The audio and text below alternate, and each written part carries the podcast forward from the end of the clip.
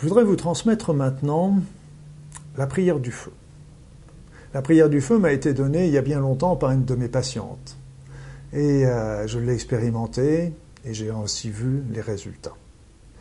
Donc cette prière est une prière euh, d'obédience chrétienne, mais je rassure tout de suite ceux qui ne le sont pas et qui ne sont pas chrétiens ou qui ne sont pas religieux ou qui sont d'une autre religion ou qui sont carrément athées, il n'y a aucun problème pour faire cette prière, même si vous ne l'êtes pas dans la, religion.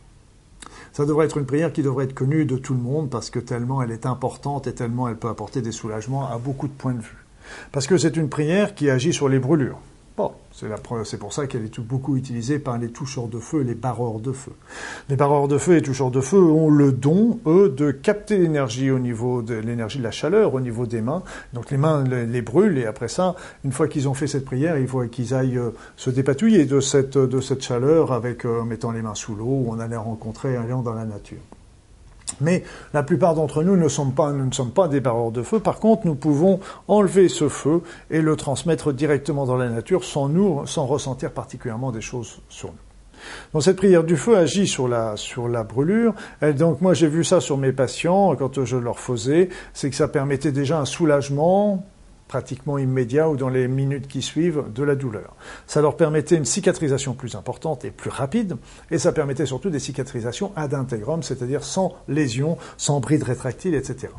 Il est bien entendu que cette prière ne remplace pas les soins qu'on a à faire sur la, sur la brûlure. Il faut bien sûr faire les pansements, faire, faire les désinfections, etc. Ça ne change rien. Par contre, la brûlure, la, la, prière va avoir les bénéfices sur la douleur, sur la cicatrisation et sur sa rapidité de cicatrisation et sa qualité de cicatrisation.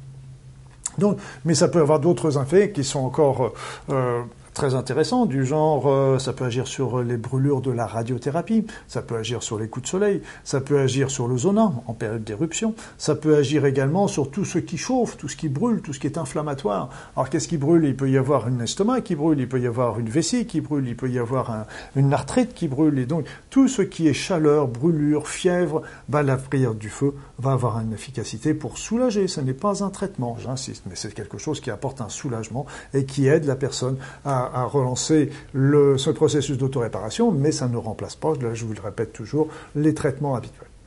De, comment, de comment pratique-t-on cette prière? Eh bien, la prière, la prière, euh, il y en a déjà plusieurs. La prière qu'on m'a apprise et que, je, que j'utilise, c'est celle-ci. C'est Ô Dieu, apaise ta brûlure, comme Judas apaisa sa fureur en lapidant notre Seigneur Jésus sur le mont des Oliviers.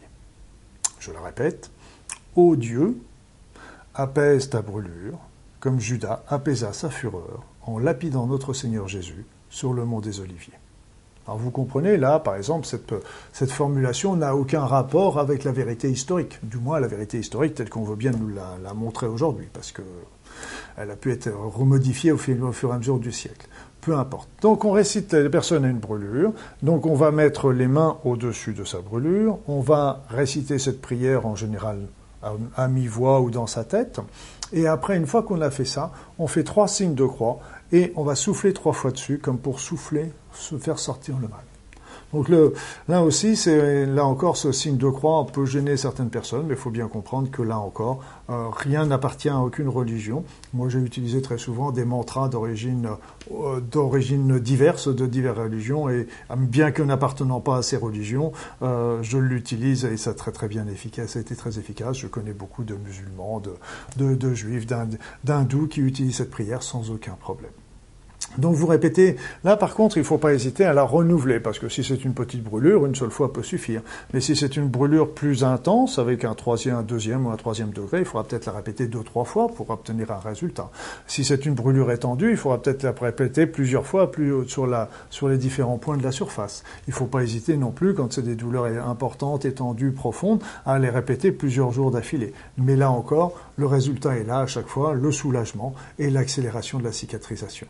Voilà, donc n'oubliez pas que cette prière n'est pas enfermée uniquement dans les brûlures. On peut agir sur beaucoup de choses, tout ce qui brûle au niveau du corps. Ça peut même être un eczéma brûlant qui va être amélioré par ça. Ça peut être une gastroentérite brûlante qui va être améliorée par ça. Ça peut être une brûlure d'estomac. Ça ne remplace pas les traitements, mais ça va les compléter harmonieusement. Voilà. Donc je pense vraiment que cette, je voulais vraiment faire profiter tout le monde de cette prière parce que c'est une prière qui, qui vraiment devrait être euh, diffusée beaucoup plus largement, tellement elle peut être bénéfique et soulager euh, les souffrances dans ce monde.